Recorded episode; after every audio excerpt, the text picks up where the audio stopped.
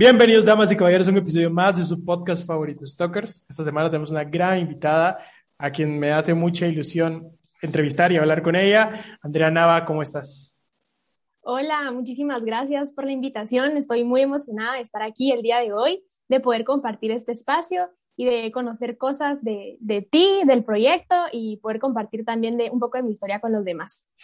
Excelente. La verdad es que hay mucho, mucha tela que cortar, hay muchas cosas que has hecho por el país, hay muchos proyectos que has hecho y me encantaría hablar de ellos contigo. Pero antes quisiera hacerte la pregunta que le hacemos a cada una de las personas que viene acá y es, Andrea, si tuvieras que definirte a ti misma, ¿cómo te definirías? Me definiría como una mujer guatemalteca, em, fuerte, con muchas ideas, creativa y con mucha motivación para hacer muchas cosas y con muchas ganas de cambiar el mundo. Fíjate que una de las cosas que me, que me llama la atención y que leí de tu biografía, en todo lo que hay en internet de ti, es que estás muy orgullosa de ser guatemalteca. Y lo dijiste pues en tu presentación y es algo que, que normalmente en la actualidad, por, el, por esta filosofía de escapismo que hay en el país, de mejor escapar y no cambiar, eh, es difícil de encontrar. ¿Cómo nace tu, tu, tu, tu, amor por el país o qué lo mueve eh, aun cuando los periódicos nos dan tan malas noticias? Bueno, fíjate que eh, desde pequeña he tenido la oportunidad de representar a mi país en, en conferencias internacionales y desde pequeña me siento orgullosa de ser guatemalteca y para mí es, un honor eh, poder representar a Guatemala en esas conferencias y cuando, cuando asisto, cuando he tenido la oportunidad de poder exponer y todo, no me presento como, como yo, Andrea Nava, sino como Andrea Nava, Guatemala. Y es para mí un, un honor y es un, un, agrado total que la gente conozca que, que, hay personas de Guatemala, porque pues me ha tocado en algunos países las personas ni siquiera saben que Guatemala es un país, no sabían que Guatemala existe. Entonces, para mí es un orgullo poder representarlo y demostrar que, que en Guatemala hay gente con mucha capacidad y con muchas ganas de, de hacer muchas cosas y con mucho potencial. Entonces siempre me, me presento como Andrea Nava, guatemalteca, y es para mí pues un orgullo poder, poder decirlo. Qué pelado, qué increíble y gracias por, por representarnos fuera de, de nuestras fronteras. Eh, propiamente tú nos has representado en temas que tienen que ver con activismo ambiental, ¿no? Con cosas que tienen que ver con, con el medio ambiente. ¿Cómo, sí. cuál, cuál, es, ¿Cuál crees que sea como el estado actual del país o de, o de, qué temas normalmente hablas de Guatemala cuando vas a ese tipo de eventos? Eh, bueno, he, he, asistido a varios, varios eventos. Eh, uh-huh. Entre ellos hay eventos en los que me ha tocado hablar de, de la situación como país de Guatemala, eh, de la situación climática actual. Y en otro tipo de conferencias, pues me ha tocado presentar los proyectos que, que, trabajamos en Guatemala, cuáles son las actividades que se realizan en Guatemala en relación al medio ambiente. Entonces, eh, pues hay varios temas de los que hemos podido compartir con las demás personas. Y eh, bueno, siempre, siempre, siempre eh, lo que vamos a conocer es nuestra situación actual. actual. Somos un país vulnerable ante los efectos del, del cambio climático, pero no obstante, no nos estamos quedando de brazos cruzados. Hay muchas iniciativas, hay muchos proyectos, hay muchas ideas que están saliendo en Guatemala por jóvenes y se están trabajando a nivel nacional y a nivel internacional. ¿Y cómo, cómo estamos en contraste con otros países, o sea, en cuanto a la responsabilidad ambiental? Porque, no sé, creo que también a veces las iniciativas que se ven acá en el país, como que no se siguen desarrollando, por ejemplo, o, o o cuál, cómo es el recibimiento de las personas que forman parte de esas iniciativas aquí en el país. O sea, no sé, es que creo que como que a veces, o sea, o no sé, o tal vez en mi círculo social no es así, pero no, no se habla tanto de estos temas acá en el país, por lo menos en mi círculo social. ¿Cómo lo ves tú? ¿Cómo ves la participación de, los jóvenes en, estas iniciativas? Yo considero que el tema de educación ambiental es algo muy importante y es algo muy preocupante también en Guatemala, porque ¿cómo vamos a hablar de educación ambiental cuando ni siquiera podemos hablar de una educación formal como tal y de que sea de calidad, ¿verdad? Entonces, pienso que esto, esto nos trae muchas, muchas cosas que pensar, porque si nos damos cuenta, en Guatemala no hay educación ambiental y probablemente hay leyes, hay normas que regulen que se debe cuidar el medio ambiente o que se debe hacer X o Y cosa por proteger nuestro medio ambiente, pero que hayan reglas no, no garantiza que esas estén cumpliendo o que alguien las conozca. Entonces, muchas veces pueden haber miles de leyes, pueden haber miles de regulaciones, pero nosotros como jóvenes o los adultos ni siquiera saben que existen. Entonces, este es un punto muy importante porque en Guatemala eh, es muy difícil el tema de educación ambiental, muy, pocos, muy pocas personas eh, tenemos conciencia ambiental y eh, hacemos las cosas, seguimos contaminando y pareciera que no nos importara, porque pues de pequeños nos dijeron, así lo venimos haciendo y así lo vamos a hacer hasta que nos muramos. y está en, nuestra, en nosotros, es nuestra decisión empezar con pequeñas acciones. Y así es como debemos de comenzar desde nuestra casa. No es necesario empezar con proyectos grandes, empezar que reforestaciones masivas, mover a mil, mil personas, sino que podemos empezar con pequeñas cosas y que realmente pues al final van a ir poniendo el granito de arena y van a beneficiar muchísimo.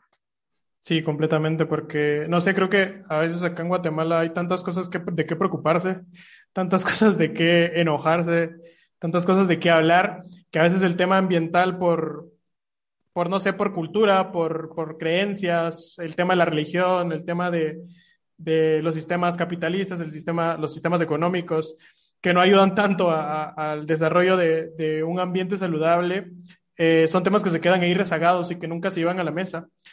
Tocaste un punto bien importante en, tu respuesta anterior y es que la importancia del impacto de los, en, los niños y tú has trabajado por lo que estaba leyendo en muchas iniciativas que, que trabajan con niños para generar conciencia ambiental.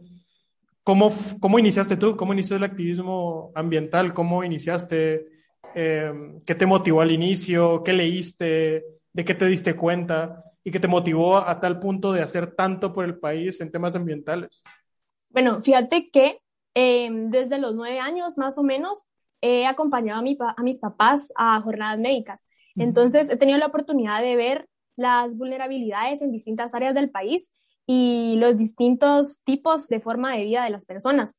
Entonces, poco a poco me fui interesando en desarrollar un proyecto social que no solo beneficie a la gente, sino que también la involucre dentro del cambio, que no solo sea, bueno, este proyecto es para ellos, sino que también ellos puedan ser parte del proyecto como tal y del desarrollo del proyecto.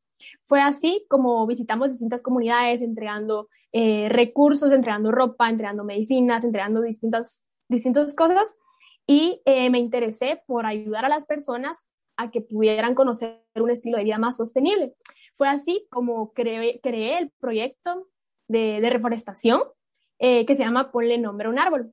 Y con este proyecto de reforestación, lo que se buscaba específicamente era sembrar muchos árboles, pero de manera responsable, que las personas pues no solamente sembraron un árbol y que luego qué bonita actividad y a ver si no se murió a los dos días o a, los tres, a las tres semanas, sino que realmente ellos estuvieran eh, concientizados, supieran por qué lo están sembrando, que sembrar un árbol no es nada más de se sembró y ahí está, sino que es una responsabilidad y crear un, un, un sentido de responsabilidad y afecto con el árbol para garantizar su crecimiento.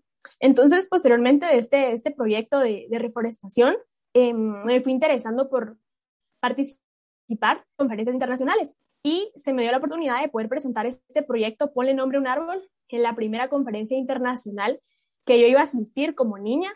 Eh, estas conferencias eran organizadas por Naciones Unidas. En ese entonces había una, una organización que se llamaba TUNSA y eh, convocaban a niños de todo el mundo que tuvieran ideas de proyectos específicamente eh, ambientales y que los llegaran a presentar a Corea. Y fue así como yo tuve la oportunidad de presentar el proyecto, de postularme como participante representante de Guatemala y eh, gané, la, me, me, aprobaron el proyecto para poder presentarlo en Corea. Entonces nos mandaron los boletos, las entradas, todo para participar en esta conferencia internacional. Niños de muchísimos países del mundo con proyectos tal vez más grandes, eh, también habían jóvenes con muchas iniciativas y todos eran proyectos ambientales. Fue así como me fui interesando no solo ya en la reforestación, sino también en otros temas como el reciclaje, en huertos, distintos temas relacionados a, al medio ambiente. Y eh, fue así también como me fui involucrando en otras iniciativas. Una de estas es Plant for the Planet, porque justamente había un niño, este proyecto es eh, de Alemania, y había un niño en ese entonces que eh, su idea de, de, proyecto era de plantar árboles en todo el mundo. Entonces lo que quería era aliados para que en sus países pues se unieran a este proyecto y lo pudieran desarrollar en, en, en su área. Entonces fue así como me interesé más, dije yo, se pueden hacer muchas cosas en relación al medio ambiente y hay muchos jóvenes que están interesados en hacerlo. Y fue así como poco a poco pues me fui uniendo más iniciativas, fui desarrollando más proyectos y el proyecto como tal, que es el que lidero actualmente, que se llama Líderes por el Medio Ambiente, em, no sé si vamos a hablar un poquito más adelante de este proyecto, pero te adelanto un, poco. Vamos a hablar lo que tú quieras. sí, fíjate que este proyecto eh, nace formalmente, porque yo ya, lo venía ejecutando desde hace algunos años, em, pero nace formalmente hasta en el 2019, justamente gracias al apoyo de, de Voces Vitales. Entonces, así como ya se establece el proyecto de Líderes por el Medio Ambiente, con el cual se busca educación ambiental para niños y jóvenes, tanto en el ámbito privado como público, y eh, por medio de talleres, charlas, actividades. Entonces ya es como nace un proyecto formal y ya comienzo a meterme más en el, tema de, talleres y educación como tal ambiental. Tengo un montón de preguntas que hacerte acerca de todo lo que nos acabas de compartir. Primero que nada, ¿cuál crees que es la importancia de, de trabajar primero con niños? O sea, ¿cuál ha sido el recibimiento de los niños? Eh, ven con entusiasmo, le hablas con datos crudos de decirles, mira, nos estamos muriendo, el planeta está casi a punto de colapsar. ¿Cómo, cómo entras? ¿Cuál es tu proceso de, de como de, de, allegarte a los niños, de, de hacerlos partícipes de, de la situación ambiental del país? Yo creo que trabajar con niños es a la vez un, un reto bastante grande pero también es una gran oportunidad. Los niños son como esponjas que absorben todo lo que les digas y tienen muchísimo potencial. Eh, los niños son súper pilas y más los niños de Guate. Em, he tenido la oportunidad de trabajar con niños desde que soy niña prácticamente. He dado charlas, talleres, actividades eh, durante, durante todo este tiempo y he ido aprendiendo muchas cosas, no solo de lo que yo presento, sino también de ellos, me he dado cuenta que los niños tienen mucho potencial que tal vez a veces no sabían que tenían, porque ponete tal vez en las escuelas o en los colegios, las maestras le dicen, ay no, usted no participe porque ya tal persona tiene eh, como que el récord de que es el que siempre participa, el pilas, el más extrovertido. Y a veces se les dice a niñas o a otros niños, eh, tú mejor no, tú mejor no participes, mejor el que siempre lo hace. Y en estos proyectos ambientales los, mismos niños, me he dado cuenta que los mismos niños descubren su potencial y dicen, a la Miss, yo no sabía que podía dibujar, yo no sabía que podía hacer un proyecto ambiental y descubren su propio potencial. Entonces eso es algo que, que me llena bastante y que he ido aprendiendo. Entonces son cosas que uno, que uno va descubriendo dentro del proceso y como te digo, los niños tienen mucho potencial, pueden aprender muchas cosas, eh, solamente darles las, darles las oportunidades y de, y de informarlos. Entonces, eh, sí, trabajar con niños ha sido un, un, proceso bastante largo, pero muy, muy emocionante, porque han surgido proyectos increíbles, ideas increíbles, y a veces no tenemos que hablarles con datos tan crudos, porque quizás no nos van a entender, pero eh, yo siento que cuando nosotros les hablamos a los niños sobre la situación eh, climática actual, los niños se interesan sobre lo que está pasando y ellos mismos pueden desarrollar su creatividad y empezar a decir, bueno, si todo esto está pasando, ¿qué puedo hacer para ayudar? Entonces ha sido increíble porque, bueno, el recibimiento de los niños ha sido muy bueno hasta, hasta el momento. He trabajado, pues por pandemia también nos ha tocado trabajar por medio de, de, de ah, modalidad virtual y aún así hemos trabajado actividades, que Kahoot, que otras, otros juegos para que los niños pues, se puedan ir involucrando y aprendiendo dentro de este proceso. ¿Y qué ha representado para ti participar en todas estas iniciativas? O sea, a nivel personal, porque pues... Bueno, para, al final ha sido una joven como todos nosotros.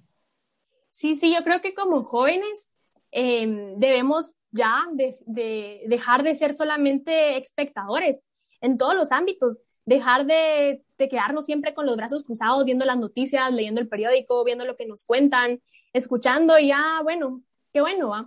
O sea, siento que ya es importante, ya basta de, de solamente quedarnos viendo todo lo que pasa y empezar a accionar desde nuestros puntos de acción, desde lo que más nos interese, independientemente si es el área social, si es el área ambiental, político, y empezar a ver qué podemos hacer como jóvenes desde lo que más nos interesa.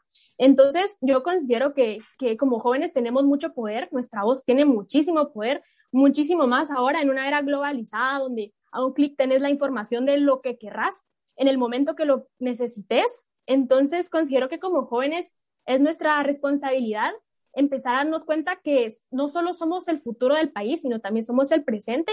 Y por lo mismo pues no nos podemos quedar solamente viendo, debemos empezar a actuar. Y pues a mí, a mí me gustan muchísimos temas y uno de ellos es el, es el medio ambiente, me apasiona educar sobre el tema ambiental y tal vez a veces pues no somos perfectos porque no te puedo decir, mira, yo soy full ambientalista, yo eh, todo lo de reciclaje lo sé o soy súper ecológica porque tal vez no es así, pero poco a poco voy aprendiendo muchas cosas y me gustaría llegar a un nivel donde mi, estilo de vida pues llegue a ser totalmente sostenible. ¿Y qué te, qué te sigue motivando cuando ves noticias como las de México hace unos meses en las que hubo un desastre eh, en medio del océano o con un, un, titular que tuvo The Guardian hace unos, hace unos días que decía que eh, la crisis climática es inevitable, sin precedentes e irreversible? ¿Qué te sigue motivando luego de ver? O sea, porque creo que a veces tenemos iniciativas bien peladas y, es de admirar a gente como tú que, que, sigue, la sigue haciendo a pesar de todos estos titulares o, cosas feas que están pasando en el mundo. ¿Qué te sigue motivando a ti? ¿Qué hace que te sigas levantando y queriendo cambiar a pesar de todo, de todo lo malo? Sí, totalmente. La verdad que es una pregunta bastante difícil. porque sí, tenés razón. Hay muchas cosas malas que, que están pasando, específicamente en el tema climático. La crisis climática actual es un desastre. Y no solo en Guatemala, sino, como tú decís, a nivel internacional. Y esto, pues muchas veces puede que, que sí, que nos baje las ganas y que nos hagan decir al final, ¿qué va a ser final? Pues todos nos vamos a morir. y qué difícil va. Pero yo siento que algo que, que me mantiene activa y algo que me motiva es principalmente reconocer que, que tus pequeños actos, por muy pequeños que sean, tú sabes que estás haciendo algo y te da una convicción a ti que tú estás actuando eh, en medio de todo lo que está sucediendo. Entonces, por mucho que estén pasando cosas malas, tú estás tratando desde lo que tú puedas, desde tu ámbito, desde tu país, eh, tú seguís, tú sos persistente y tú seguís actuando por, por, tu iniciativa o por tu proyecto en este caso. Entonces, es esa convicción de saber que, es esa satisfacción y convicción de que saber que yo lo estoy haciendo eh, sin importar qué, eso por un lado, y por el otro lado, eh, la satisfacción que, que, he tenido al desarrollar estos proyectos en niños y jóvenes y todo lo que se ha logrado eh, dentro de estos proyectos. Como te decía, pues los niños no solamente es por crear un proyecto y bueno, vamos a limpiar eh, un río y ya lo limpiamos y se acabó, sino que también por tener esa motivación de los niños, que los niños descubran su potencial, que descubran que pueden hacer muchas cosas y que aprendan muchas cosas no solo en el tema ambiental, dentro de todo este proceso. Entonces es algo que, que me mantiene activa, que me motiva y que, que me gusta, pues. Qué pelado. Felicidades, ¿verdad? Tú, tú, empezaste, como me decía, como me comentabas, empezaste a trabajar en estos proyectos y en estas iniciativas desde el, 2010, desde el 2009. ¿Qué, ¿Qué cambios has visto desde el 2009 hasta acá? Y que te siguen dando esperanza para seguir trabajando por, por el país y por por el tema ambiental. Bueno, yo creo que, eh, como te decía ahora, vivimos una era globalizada donde hay muchísima más información, donde los niños por muy pequeños que sean, ya tienen acceso a redes sociales, internet y de todo. Entonces, considero que esa es una gran oportunidad para que desde pequeños podamos empezar a educar en el tema ambiental, para que podamos usar a los para que podamos usar todo el potencial que tienen los niños para poder trabajarlos en proyectos sociales. Entonces, no dejarlo ahí y dejar que eso, esa capacidad se, se muera o se quede ahí, sino que potencializarlos, motivarlos y que pues los niños puedan ser eh, no solo el presente, sino también el futuro y que ellos puedan ser parte también del cambio. Em, quisiera también preguntarte, ¿en qué momento sentiste responsabilidad social real? O sea, en el momento en el que dijiste, yo tengo que hacer algo por el país. Fíjate que... ¿Hubo algún, alguna situación que detonó eso?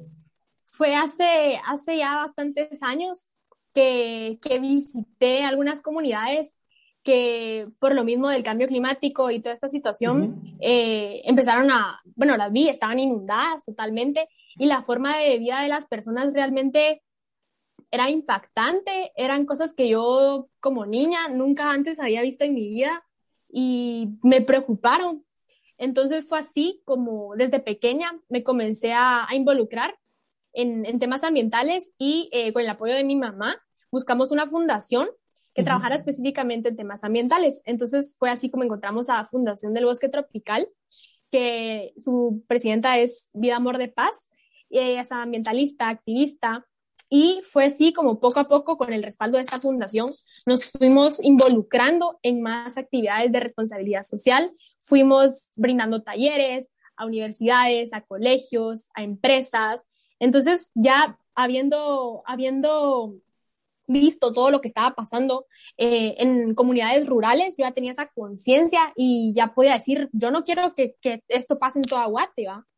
Y empezar a, a, actuar, ¿va? No solamente quejarme y decir, ay, bueno, qué triste todo lo que está pasando, sino que también ser parte con, con aliados de todas estas capacitaciones, conferencias y todos estos eventos.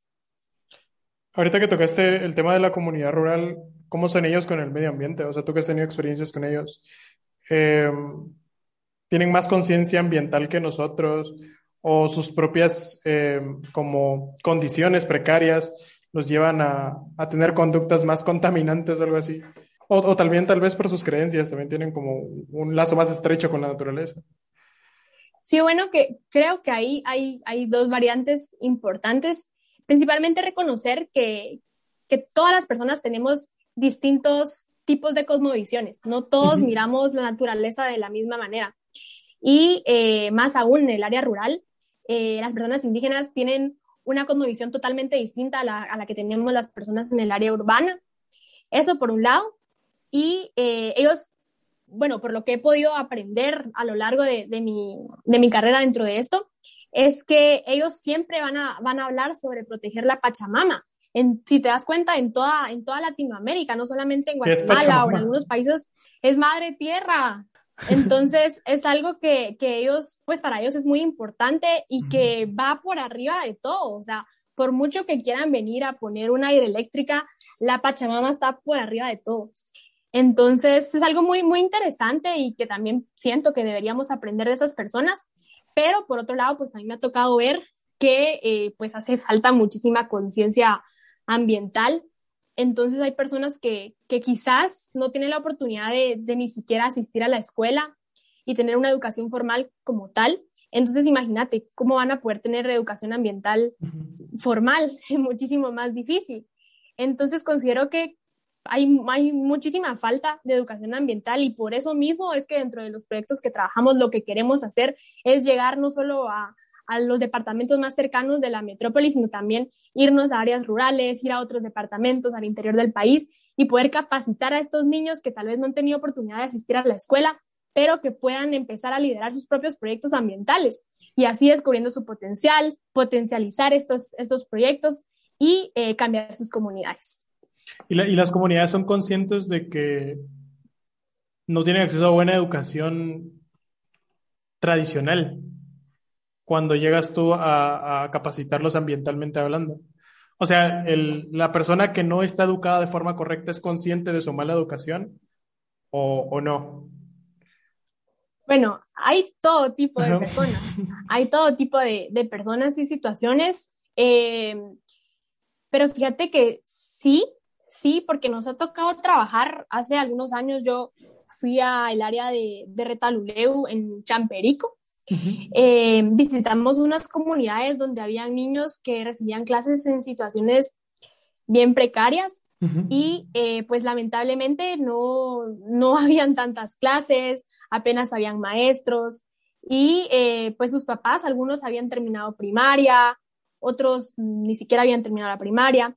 Entonces, eh, me imagino que, que, pues ellos saben que no, que no han terminado sus estudios y que tal vez no recibieron una educación formal como ellos, ellos quisieran, ¿verdad? Uh -huh. Pero yo creo que el tema ambiental, eh, cuando nosotros lo damos por medio de talleres y charlas, eh, lo hacemos, logramos que este sea atractivo para los niños y que no se quede como, ah, bueno, vinieron a hablar sobre los árboles uh -huh. o vinieron a hablar sobre el agua, sino que realmente ellos se puedan ir interesando y que puedan aprender pequeñas acciones que pueden hacer desde su casa, desde componer eh, las llaves del chorro, eh, limpiar las, las áreas como por ejemplo los ríos o los lagos que tienen cerca, no botar la basura, los plásticos, no botar la basura en la calle, sino que guardarla.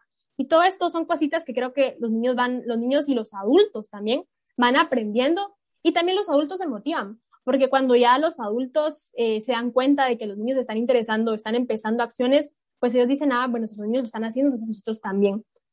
Y en cuanto a, edades más avanzadas a los, a los, niños, o sea, con adultos, ¿no has encontrado situaciones en las que se sientan atacados por, por las conductas, no sé, que tú señalas como, como que no son sanas para el medio ambiente? O sea, en ningún momento se, dicen como que, ah, no me digas eso, o algo así. porque es lo que sucede a veces con, estas, este con iniciativas que pretenden ayudar a, comunidades. Porque al final, y lo hablábamos con, con Gabriela Asturias hace unos episodios en los que ella hablaba de cómo ella impactaba en ciertas comunidades, pero estas se sentían atacadas y era como que dejaban de, de poner la atención al, al, al, proyecto porque las personas que iban a, a impartir este conocimiento iban con, con eso sí, o sea, con, aunque no fueran con esas intenciones, pues se daba a entender que, que estaban señalando tal vez ciertas, ciertas conductas uh -huh. y pretenden cambiar toda la forma en la que, en la que viven las personas. ¿Cómo entras tu contacto, digamos, a, a señalar ciertas conductas? Eh, sí, bueno, yo creo que hay que buscar la forma, porque no podemos hablarle de la misma manera en que le hablamos a personas de, de la ciudad uh -huh. y que cambien sus acciones, personas que viven en apartamentos, que pues se, se transportan en autos, uh -huh. a hablarles a personas que son de área rural, ¿verdad? Uh -huh. Que su forma de vida es súper distinta. Entonces, creo que hay que buscar la forma de transmitir las ideas sin, sin que ellos se molesten. Uh -huh. Y algo muy importante es que pues no siempre le vamos a caer bien a todos. Van a haber momentos que tal vez nuestras ideas choquen con otras personas, pero esto siempre va a ser así y siempre ha sido así. Entonces yo creo que hay que buscar la forma y una forma que hemos encontrado y nos ha funcionado bastante bien dentro de los proyectos ambientales es empezar con los niños, como te decía.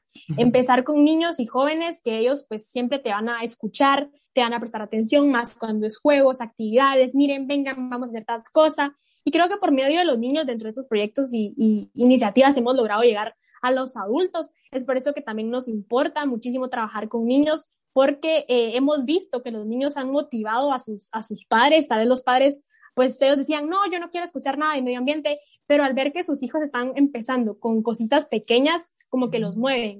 Y eso es lo que, lo que yo pienso, ¿verdad? Qué pelado. Que debe ser para ti satisfactorio el ver cómo, cómo entrando por los más pequeños de la casa generas conductas responsables ambientalmente hablando en, en, en los hogares. Leí en internet que en el 2010 organizaste la Semana Climática.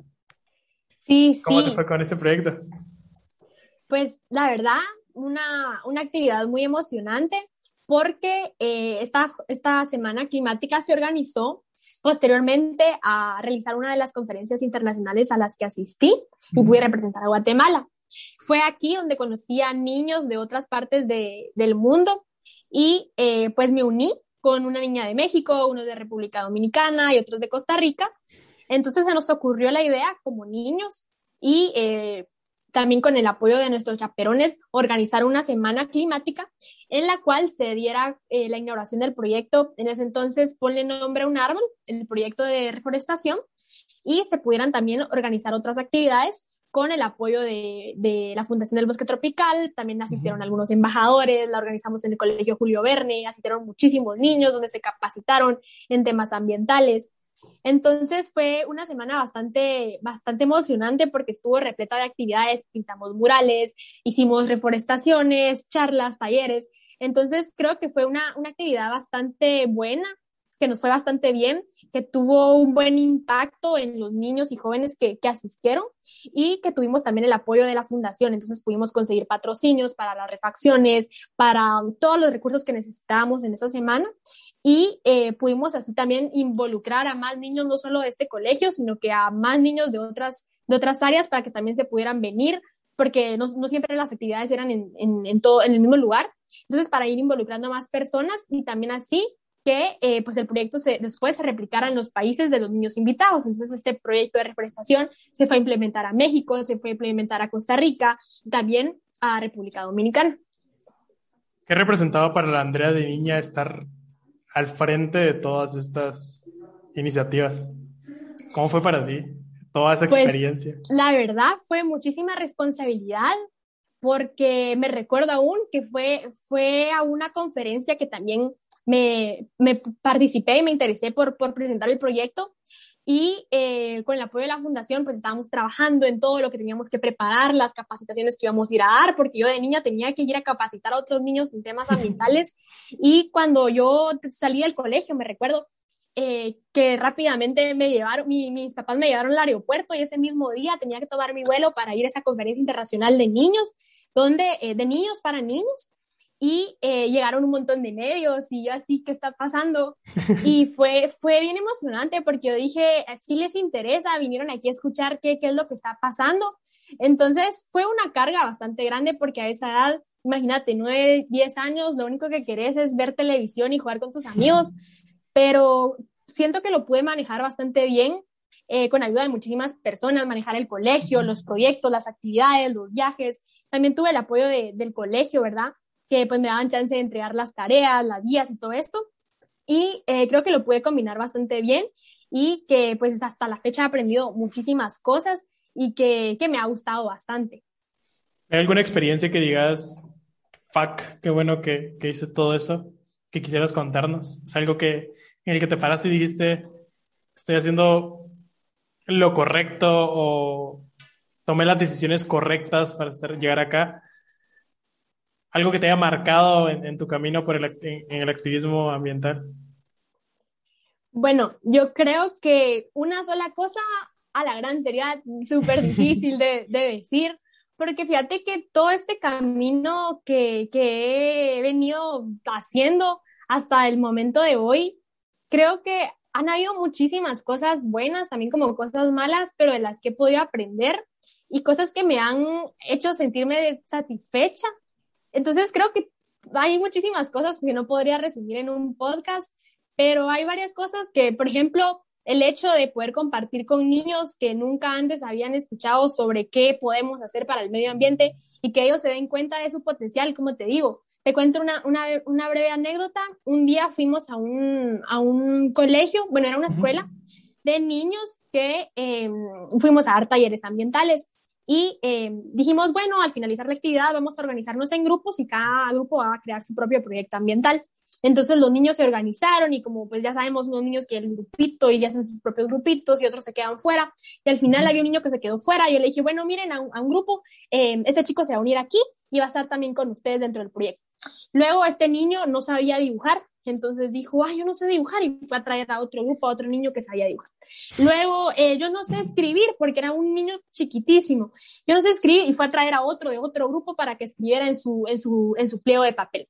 Él estaba diciendo las ideas. Y al final, bueno, ¿y quién va a presentar? Yo, yo voy a presentar. Y ese mismo niño que estaba organizando todo, que estaba llamando uno al otro para que pudieran escribir sus ideas, fue el que al final presentó. Un niño de 5 o 6 años y eso me impactó un montón porque los niños, mismos niños, como te decía, se van dando cuenta de lo que son capaces y me sentí como, uff, lo estamos haciendo bien.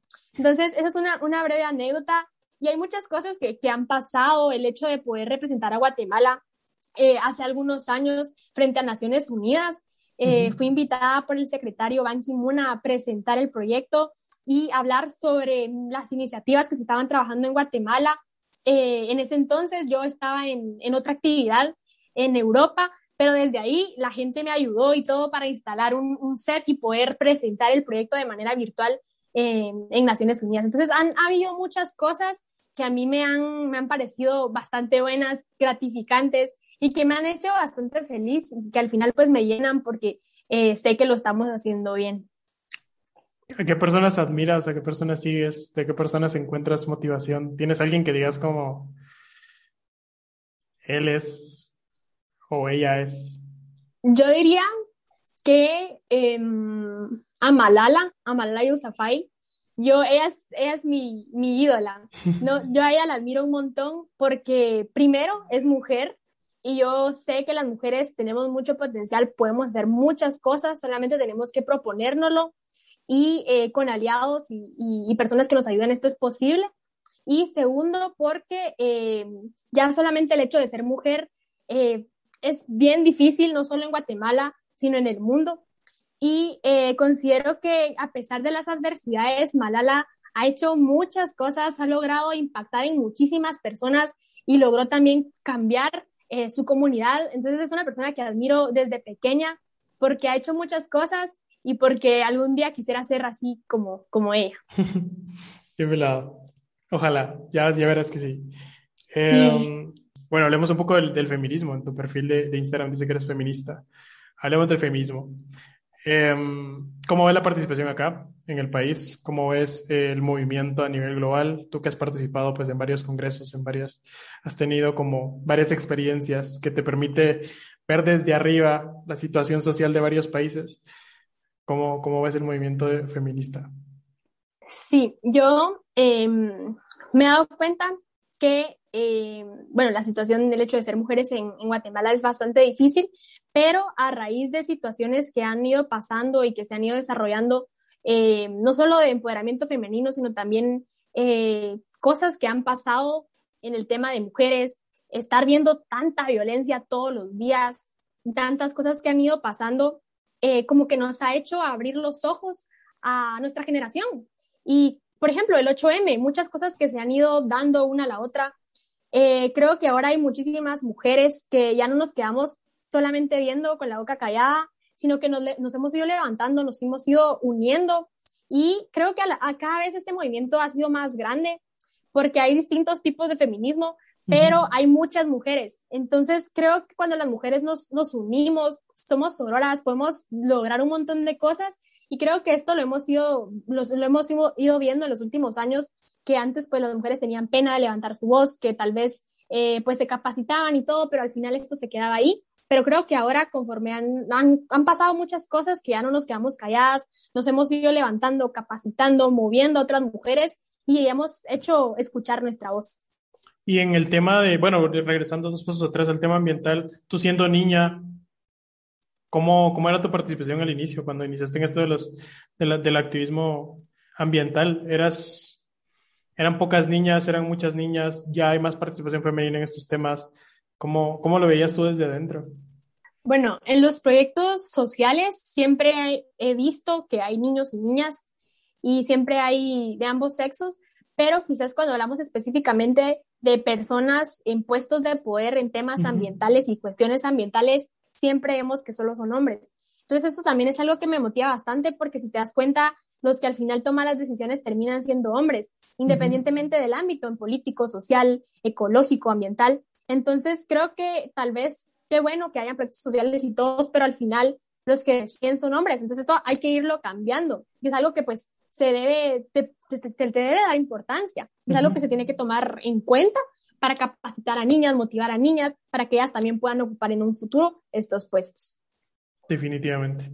Fíjate que en, en la experiencia que llevo haciendo podcast, eh, yo no me he dado cuenta, pero he entrevistado a un montón de chicas. O sea, la mayoría de, las personas que, han, que han venido al podcast son niñas.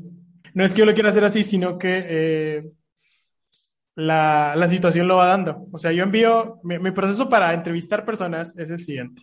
Eh, veo a alguien que me interesa, que está haciendo cosas cool en el país o fuera del país o fuera de las fronteras. Le envío un mensaje y se me contesta, cool, está bien, agendamos como, como contigo. Pero con los, con los chavos me, me cuesta un montón porque generalmente no me contestan. Y, no sé si es, por un, si es por un tema social de que los chavos no hablamos tanto o algo así, pero me da gusto también como, no sé, yo me siento parte del fomento de empoderamiento femenino porque involuntariamente, pero sí, me siento orgulloso de que han venido un montón de chicas como tú que están haciendo un montón de cambios significativos en el país a hablar sobre sus iniciativas, a hablar sin miedo, a hablar eh, con propiedad, con, no sé, como que con fuerza y me hace sentir bien, bien cool el hecho de que, de que existan eh, personas que ya no tengan miedo a hablar y chicas que ya no tengan miedo a hablar y a participar y a levantar la mano. ¿Tú qué consejo le darías a las personas que aún se sienten como limitadas o cohibidas o, que han pasado por situaciones patriarcales en las que las hace sentir de menos? Siendo tú una figura de, autoridad, como, como lo veo, o un ejemplo para las, las demás niñas. Sí, yo creo que en una sociedad como la nuestra, que es una sociedad machista, patriarcal, es bien difícil eh, poder decir, ah, yo levanto mi voz y pues no pasa nada. Creo que el hecho de tomar la decisión de empezar a levantar nuestra voz ya es un gran empoderamiento femenino. Y en nuestra sociedad puede que no sea tan difícil, que no sea tan fácil, pero que al final, pues, o sea, vas a ir atravesando bastantes retos, pero al final te vas a dar cuenta que con aliados, que también deben ser eh, tanto mujeres como hombres, vas a poder ir abriéndote camino y vas a poder lograr muchísimas cosas.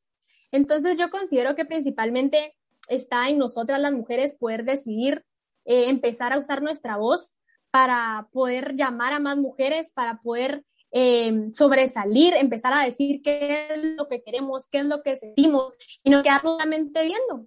Entonces creo que es muy importante decidir nosotras, empezar a usar nuestra voz para algo positivo y empezar a usar nuestras redes, empezar a usar eh, nuestro círculo y todo lo que vayamos haciendo eh, y nos dando cuenta que podemos lograr muchas cosas, que por ser mujeres tal vez tenemos muchas barreras, pero así mismo tenemos muchas oportunidades. Entonces creo que es importante principalmente reconocer que nuestra voz tiene mucho poder y que animarnos, dar el primer paso es levantar nuestra voz y empezar a, hablar por lo que queremos y soñamos. Te agradezco por, por este consejo, por este llamado a la acción. Quisiera que me contaras también qué tan sencillo o qué tan, eh, sí, sencillo es, es encontrar eh, manos amigas fuera del país, como, como tú lo hiciste cuando empezaste con esas iniciativas ambientales, eh, a lo que tú le llamabas, no, me recuerdo cuál, cuál, fue la palabra que tú usaste, eh, aliados. ¿Cómo es ese proceso? ¿Hay muchas personas interesadas fuera de las fronteras en temas ambientales? Sí, bueno, he tenido la oportunidad de asistir a diferentes conferencias en donde he podido conocer gente de, de todo el mundo con diferentes uh -huh. iniciativas y diferentes proyectos y eh, muchísimas buenas ideas. Entonces, he tenido la oportunidad de poder unirme a sus iniciativas. Una de ellas es, eh, como te decía, Plant for the Planet, otra uh -huh. es eh, Environmental Online, y hay muchas iniciativas a las que me he ido uniendo porque son jóvenes al final de cuentas y eso uh -huh. es lo que nos une. Quizás no hablamos el mismo idioma, quizás no, no estamos trabajando por el, por el, mismo proyecto, porque quizás uno es sobre el, el cuidado del agua, otro sobre uh -huh. el cambio climático en sí, pero somos jóvenes y al final esto es algo que nos une. Entonces creo que reconocer que al final todos podemos eh, lograr grandes cosas es algo bien importante, pero que solos no podemos, por lo que es importante unirnos, unir esfuerzos y eh, más, es más fácil aún cuando son países de Latinoamérica porque hablamos del mismo idioma, uh -huh. vivimos eh, situaciones cotidianas muy parecidas. Entonces considero que es la, eh, hay que buscar la forma y que es muy, muchísimo más fácil en Latinoamérica, pero también hemos logrado trabajar, por ejemplo, en, en el proyecto de Plant for the Planet, son chicos de Alemania con los que trabajamos en proyectos de reforestación. Entonces creo que algo que nos une es el hecho de, de, ser jóvenes, de que queremos hacer muchas cosas, que somos muy activos, tenemos mucha motivación uh -huh. y que podemos lograrlo, pero no solos, sino que debemos unirnos. Esas experiencias que has tenido en el extranjero y de participación en todos estos foros en, en la ONU, ¿te llevaron a, a, elegir la carrera de, que estudiaste, que es Relaciones Internacionales? ¿O, o no? Sí, yo creo, ¿O cómo yo creo que sí, ¿Cuál fíjate. fue el proceso de, de elección? Fíjate que yo no, la verdad no me veo de otra carrera más que internacionalista. Yo creo que esta carrera es, eh, es una carrera muy multidisciplinaria con la que yo pude ir uniendo muchas cosas que me gustan, con muchos temas que me apasionan, con muchas cosas en las que sí me veo y me gustaría representar a Guatemala. Entonces no solo tan, no es tanto como el, el tema de, de igualdad de género o de medio ambiente o de política o representar a Guatemala, embajadas, sino que creo que son todo este conjunto de cosas que, que, esta carrera brinda y que me, ha, que me ha ido abriendo el camino a muchas cosas que me gustan y que quiero seguir haciendo. ¿En algún momento tuviste una experiencia en la que, en la que te diste cuenta que cierto país eh, súper desarrollado tiene problemáticas parecidas a las nuestras? Bueno, tal vez ahorita se me viene a la mente, no sé si va tan a, a tu pregunta, uh -huh. pero algo que me estoy recordando ahorita es eh, el tema del, del, racismo. Es algo ah, que se marca muchísimo, es algo que se marca muchísimo y que lo he visto en estas conferencias internacionales. Ponete, fuimos, asistimos a una conferencia en, en Alemania uh -huh. y habían jóvenes de todo el mundo, de, de, Latinoamérica, de África, de Asia también y obviamente de Europa. Eh, cuando nos sentábamos, entraban todos al, al auditorio. Eh, Uh -huh. Se sentaban los de, se sentaban los de Latinoamérica, se sentaban los de África y hasta bien lejos se sentaban todo el grupito de Alemania. Para mí fue algo chocante que nunca antes había visto y dije, wow, esto es ya uh -huh. que son en películas y que hace muchísimos años, en el tiempo de, de yo que sé, después de, las, de la Segunda Guerra Mundial, en la Guerra Fría, pero no, son cosas que, que siguen, pers persisten en la, en la sociedad actual. Fue algo que yo nunca había visto, por lo que sí me impactó bastante. Y eh, pues no sé si fue porque en ese momento pues era ese, específicamente ese tipo de personas que eran así o ya estaban acostumbradas a ser así, porque también me he topado con otras personas que también son de Europa y totalmente amigables, súper abiertas. Entonces creo que tal vez, no sé si por ser este grupo de personas, pero fue un tema que me impactó bastante porque se sentaban todos, todos juntos. Pero como te decía, este grupo aparte y son cosas que uno va, dándose cuenta y decía, bueno, yo, nunca había visto esto antes en la vida real, así tan, tan marcado, y cosas que, que, te van quedando y que pues vas aprendiendo cositas, cositas de, de eso, ¿va? Sí, es bien chocante porque hablamos de todo este tema de la globalización, de cómo tenemos acceso a Internet, a herramientas, y pensamos que estos son problemas del siglo pasado, ¿no? Problemas que, que creemos que no se siguen dando. Totalmente, totalmente. ¿Cuál crees que, tú, tú que vives estas experiencias y eres internacionalista, ¿por qué crees que, que se sigue dando la, la discriminación? ¿Tienes alguna teoría? Uy, uy, solo buenas preguntas aquí. eh, filosofando. Sí, Cal. Sí, fíjate, yo creo que tiene mucho que ver eh, qué tan open-minded sos, qué tanto tú como persona querrás cambiar lo que vivís cotidianamente, qué tanto querés seguir viviendo lo que ha vivido tu familia, tu sociedad, o si estás dispuesto a cambiar con estas, con estas cuestiones, no solamente de discriminación entre razas, digámoslo así, sino también entre, entre sexos. Entonces creo que es algo muy, muy de, de autoevaluarse, de introspección y de decidir que tú pues querés, querés cambiar y que no querés seguir haciendo lo mismo que ha venido haciendo tu familia. Entonces creo que es algo de, de darnos cuenta nosotros como persona que el cambio está en nosotros al final y que nadie nos va, por mucho que nos digan, mira, cambia, no vamos a cambiar hasta que nosotros decidamos hacerlo, ¿verdad? Y es así como pues también es un detonante para las futuras generaciones.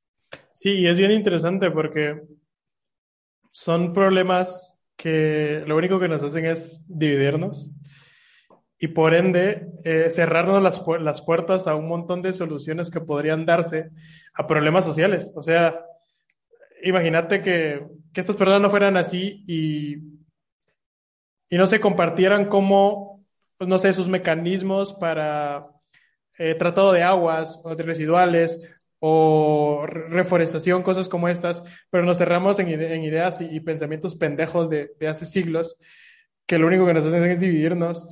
Y, pues creo que socialmente no solo, son, no solo hay discriminación de ese tipo que es tan marcada, ¿no? entre razas o entre sexos, sino también entre clases sociales, entre universidades, acá en Guatemala, que es bien marcado. Y, no sé, es, es bien, bien Sí, totalmente. Tonto eso, ¿no? Sí, sí, pero es nuestro deber romper con eso. es nuestro deber. No, gracias. Te agradezco mucho por, por tu espacio, por tu tiempo. Eh, quisiera terminar esta entrevista bien pelada en la que hablamos de un montón de cosas. Nunca habíamos hablado de, de, de ambiente acá en el podcast y me da gusto que sea con alguien como tú eh, que se introduzca este tema. Quisiera hacerte también una pregunta que, que le hacemos también a todas las personas que vienen acá y es eh, si en algún momento te dieron un mal consejo, ¿cuál fue y cómo lo erradicaste? Y si no, pues un buen consejo que te dieron en la vida y que cambió tu forma de ver el mundo. Uy, un mal consejo, si me dieron algún un mal consejo de plano que no lo tomé porque no me recuerdo. porque lo olvidaste. Pero uno bueno, cabal, pero uno bueno, em, creo que es algo muy importante creer en uno mismo creer en uno mismo, porque si vos no crees en ti mismo, nadie más te va a creer, nadie más te va a comprar la idea, nadie más va a estar seguro de ti mismo si tú no estás seguro de ti mismo. Entonces creo que algo muy, muy importante es darse cuenta que uno es capaz de hacer muchas cosas, muchísimas cosas, pero no todas las cosas al mismo tiempo. Eh, planificar, organizarse, centrar qué es lo que uno quiere hacer y darnos cuenta que podemos lograr muchos, muchas cosas como jóvenes, como adultos, tenemos mucho potencial, muchas ideas, somos muy pilas, entonces no debemos de, desperdiciar esto, sino que ejecutarlo y, y, siempre confiar en nosotros mismos. Te agradezco un montón por tu, por tu tiempo, como te decía, por la dosis de esperanza y de buena vibra que trajiste al podcast. Sigue haciendo lo que, lo que estás haciendo de verdad, los cambios que, que estás provocando. Eh, se ve que son significativos y que estás cambiando la sociedad. ¿Cómo podemos seguirte en tus redes sociales, leer lo que escribes, ver en dónde, en qué, en dónde participas, cuáles son las redes sociales de tu fundación para seguirte el paso? Eh, bueno, me pueden seguir a mí. Mi, mi Instagram personal es arroba gabsmin, porque mi nombre es Andrea Gabriela.